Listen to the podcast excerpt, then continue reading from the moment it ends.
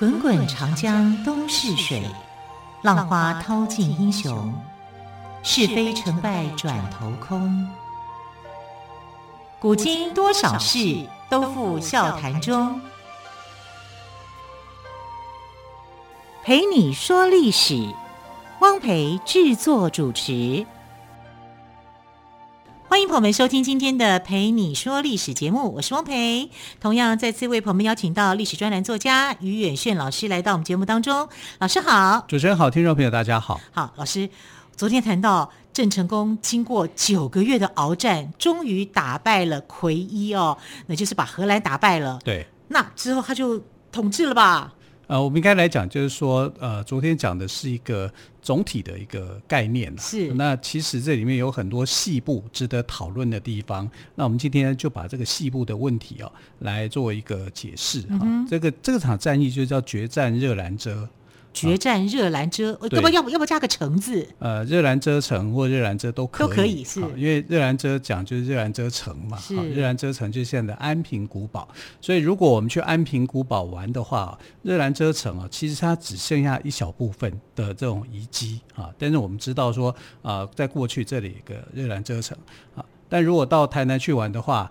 这个赤坎楼是一定要去看的哈。赤坎楼呢，就是呃当时的普罗民遮城，就是它的一个行政单位啊。这、荷兰在台湾的一些行政单位。那么来看这个细部的哈，这个决战热兰遮城的这个呃整个的概念跟经过，在西元一六六一年四月的时候，郑成功根据何斌献给他的地图，决定率领船队两万五千名士兵来进攻大员。其实，在进攻大员之前，奎一就已经收到消息说，郑成功要打台湾，哈，只是呢，郑成功装傻，哈，装傻了一段的时间，造成他们内部之间的将领不和，啊，之后呢，他才决定要去打台湾的。那去打台湾的时候呢，这个当郑成功的大军出现在大员外海，就是在澎湖的时候，奎一就知道郑成功来了。这个战争是避免不了的啊，所以他非常的小心的警戒着。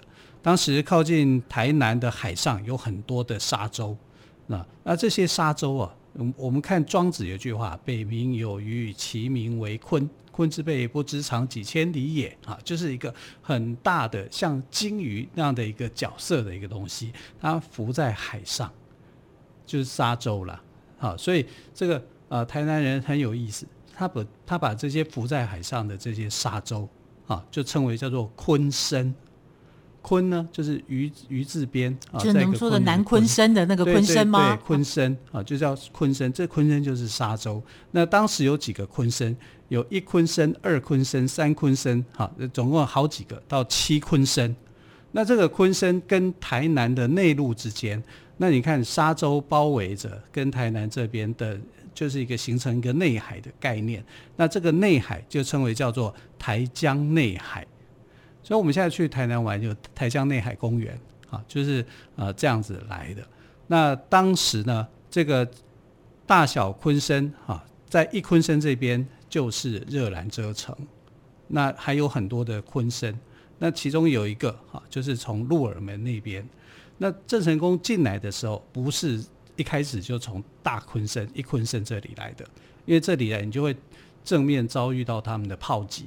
他是从普罗民遮城，也就是鹿耳门这边进来，然后进去到普罗民遮城的。啊，这个是很聪明的一个做法。但是鹿耳门的缺点，它是水道，这个水道呢很小很窄，不容易经过。好，然后常常容易搁浅。搁浅原因呢，就是因为它淤浅了。淤浅的话，如果水不满的话，你根本过不来。所以郑成功决定从澎湖撤退，要来进攻东渡到台湾的时候，那一天是四月三十号。四月三十号什么样的日子呢？满潮的日子。所以这也都是他在算计之中吗？其实都在他的计算里面的。嗯、他的算计好了以后呢，他做的他知道什么时候会涨潮。对对。啊，他因为他他其实就哎呀，海盗家族嘛，嗯、对不对？郑芝龙是海盗啊。可是我觉得打海战这个一定是变成是常识之一耶。是，所以他他其实是了解的。那了解了以后呢，他做的第一件事情向天祷告，感谢妈祖庇佑啊，呃，都不会讲说感谢上帝，这是感谢妈祖啊，感谢妈祖的庇佑。所以现在在这个啊鹿耳门这边就有妈祖庙，只是不知道哪一个妈祖庙是正统的，因为有这个妈祖庙之争啦。啊，这就是。后续的这个呃故事的一个发展，但不管怎么样，他就从鹿耳门这边啊进入啊，然后顺利的去攻下了普罗民遮城。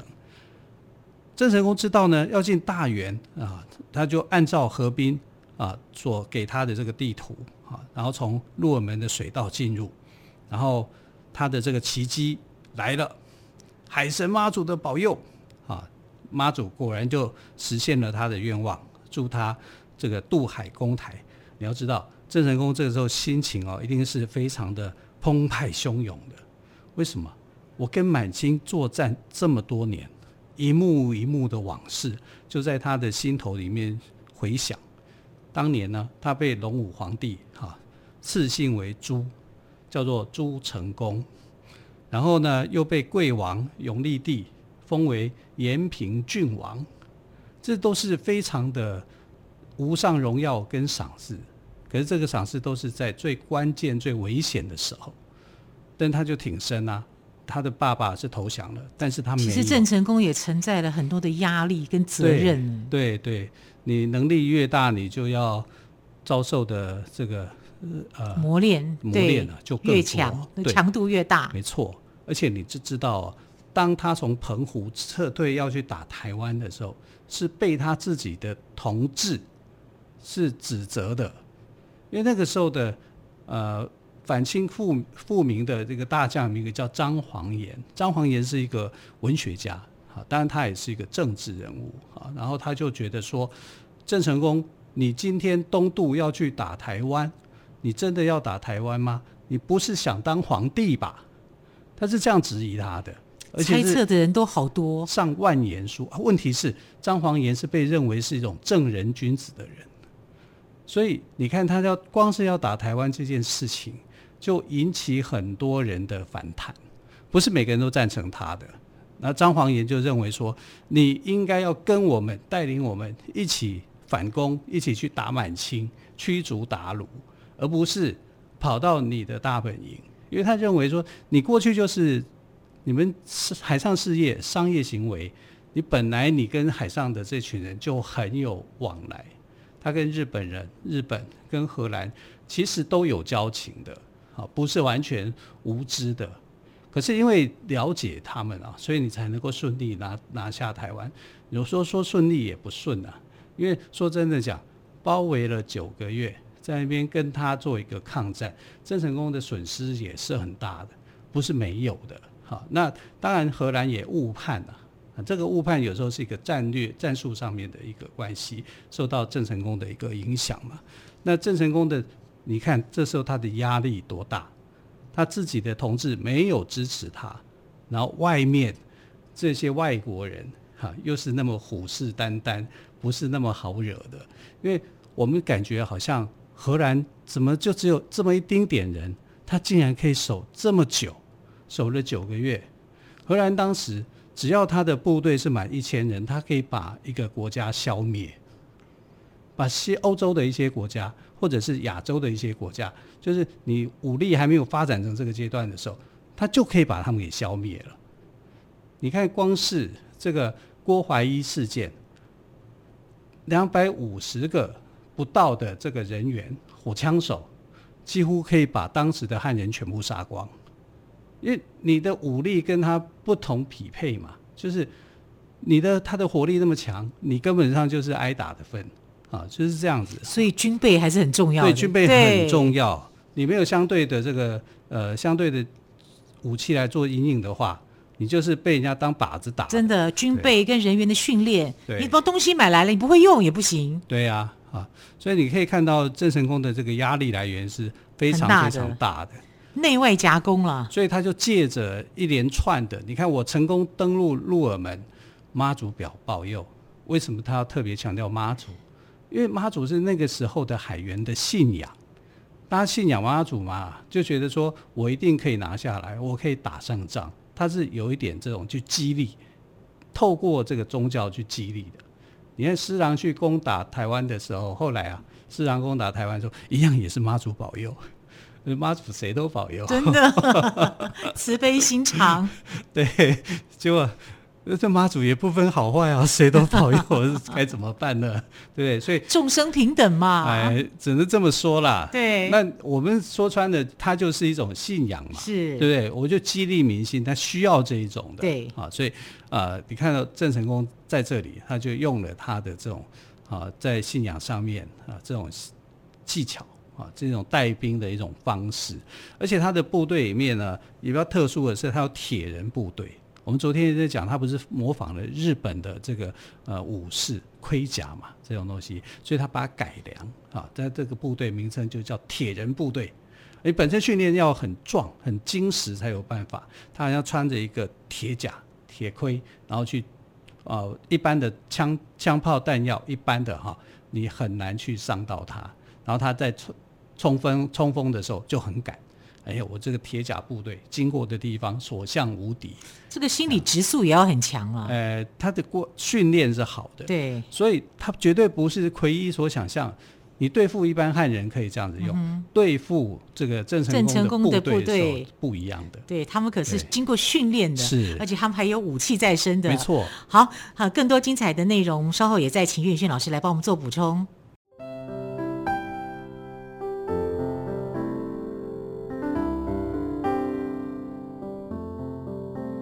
听见台北的声音，拥有颗热情的心，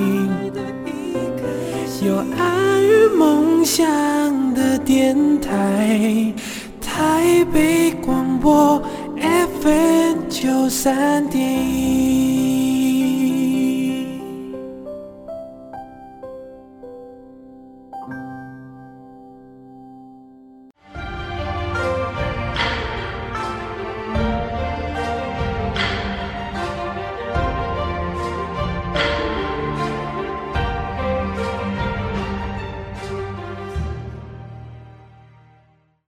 蓓你说历史节目，我是汪培。今天特别来宾，历史专栏作家于远炫老师，跟我们谈到的是国姓爷郑成功来决战热兰遮城。老师，那最后的结果呢？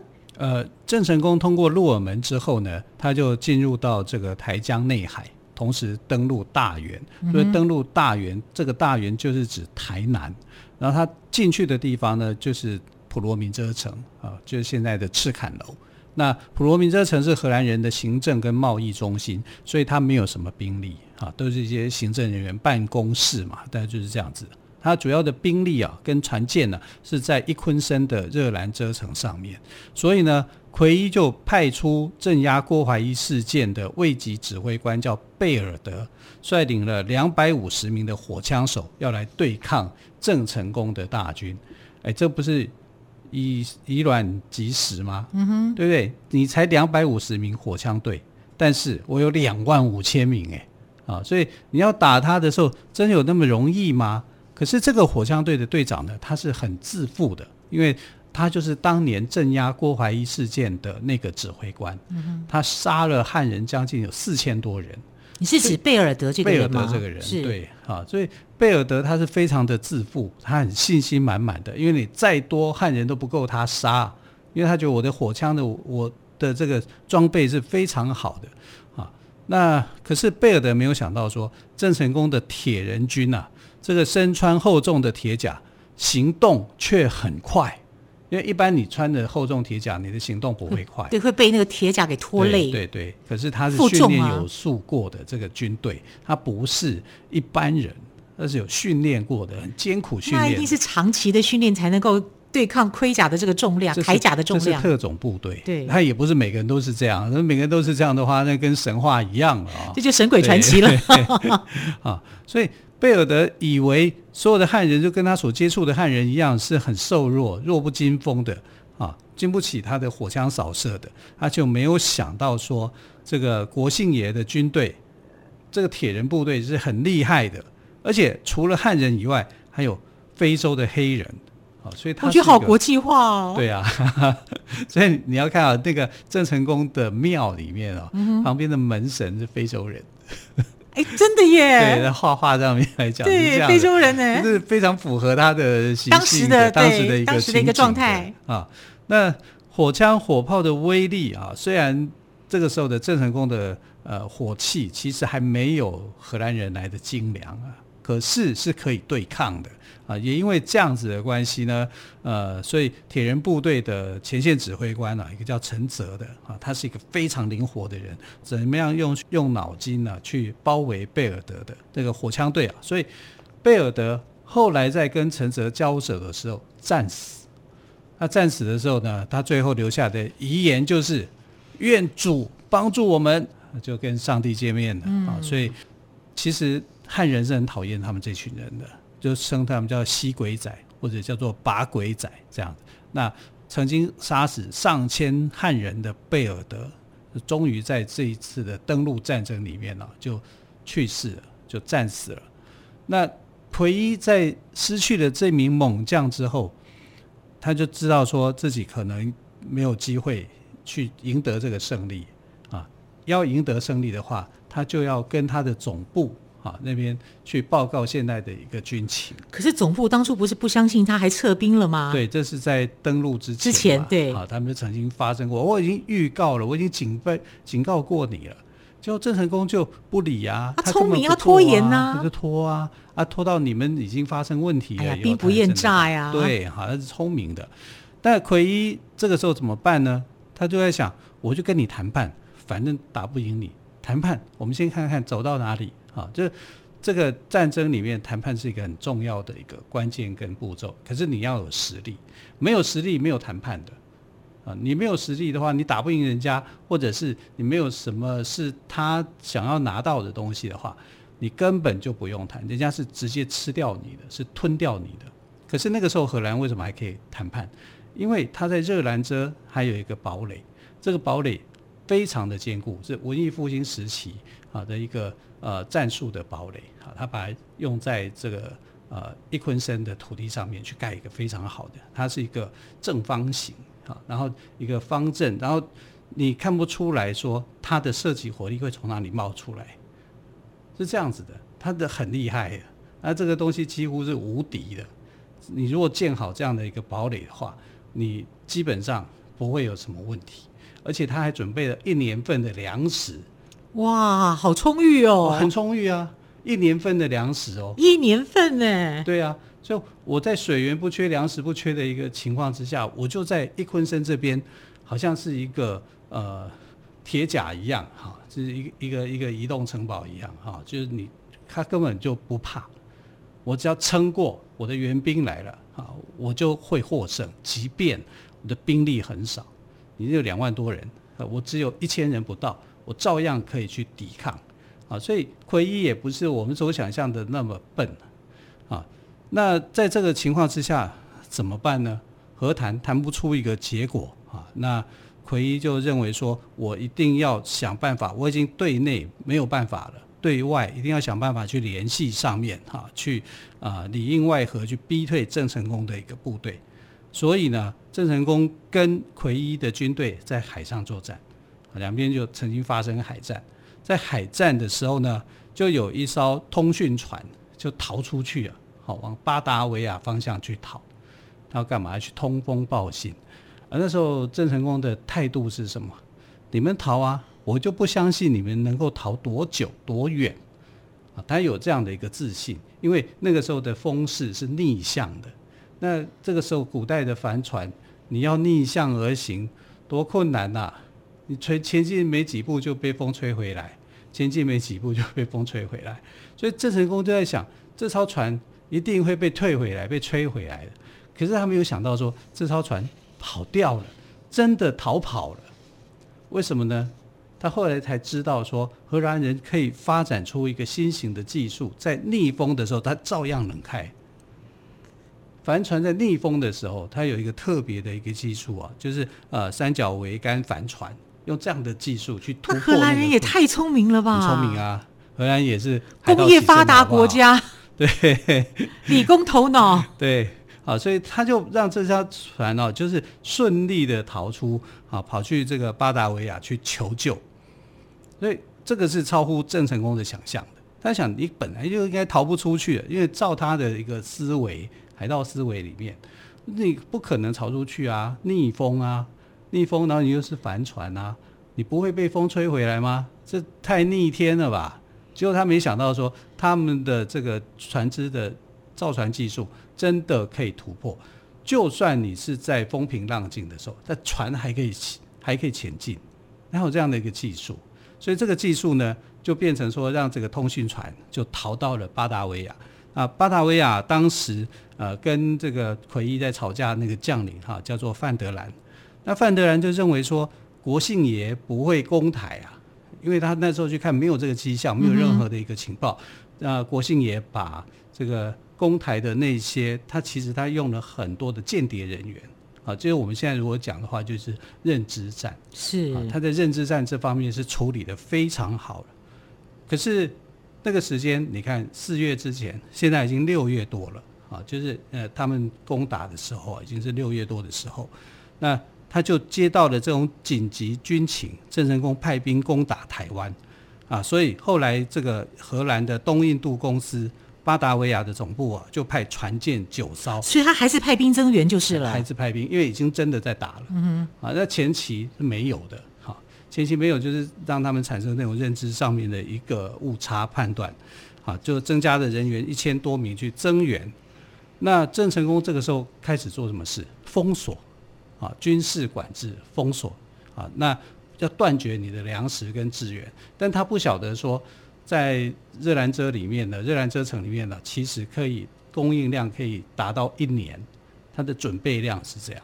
打仗很重要，就是粮食要够，对，粮草要够，真的，水源要充足，它可以撑很久，因为它这样撑很久的关系。我们现在来看郑成功攻打荷兰，在我们的概念里面，过去教科书的概念都以为说很简单。一接触打仗就投降了，然后他就这样，不是的，整个打了九个月，包围了九个月，所以包围九个月，你看这个是多艰困的一场战争。是，对郑成功来讲也是。郑成功在这场战争里面呢，他不只要打荷兰人，他还要注意其他各国的干涉的势力，还有内部发生的问题啊，像一些原住民的反抗。其实荷兰人很喜欢跟原住民合作。为什么呢？因为原住民听到枪炮声哦，不会怕，不像汉人，汉人一听到枪炮声会啊打雷了，以为有什么事情。嗯哼。但原住民不会，原住民非常镇定，非常勇敢。啊，那原住民的观念跟荷兰人哈，跟一些外国人观念有时候还蛮相像的。啊，所以他们反而可以合作，不会像汉人有很多的利益纠葛在一起。啊，所以他们反而很喜欢跟原住民合作。啊，但这个时候的郑成功就是在围城的过程当中呢，在九个月的过程当中里面呢，其实有很多的细节，很多的问题产生。所以呢，最后他想要一个办法，就是我既然要跟你打长久战，我就要设立很多的屯田跟阵营。所以现在台湾有很多的地名，因为这样子产生，比如像左营啊、新营啊、下营啊、前镇啊、仁武、后进。这都是在郑成功的时代下令开垦的地方，然后成为台湾的地名的。是。然后经过九个月之后，奎一发现不行了，我的外援没有对我有什么帮助，然后我内部已经快吃完了，所以他只好投降。一六六二年，满清杀掉了软禁北京的郑芝龙。因为郑成功坚决反抗满清，郑芝龙已经没有任何的利用价值了。好，非常谢谢岳轩老师今天跟我们说郑成功决战热兰遮城的故事。老师，谢谢喽，谢谢，亲爱的朋友，更多精彩的故事，我们就明天再来听，明天再会，拜拜。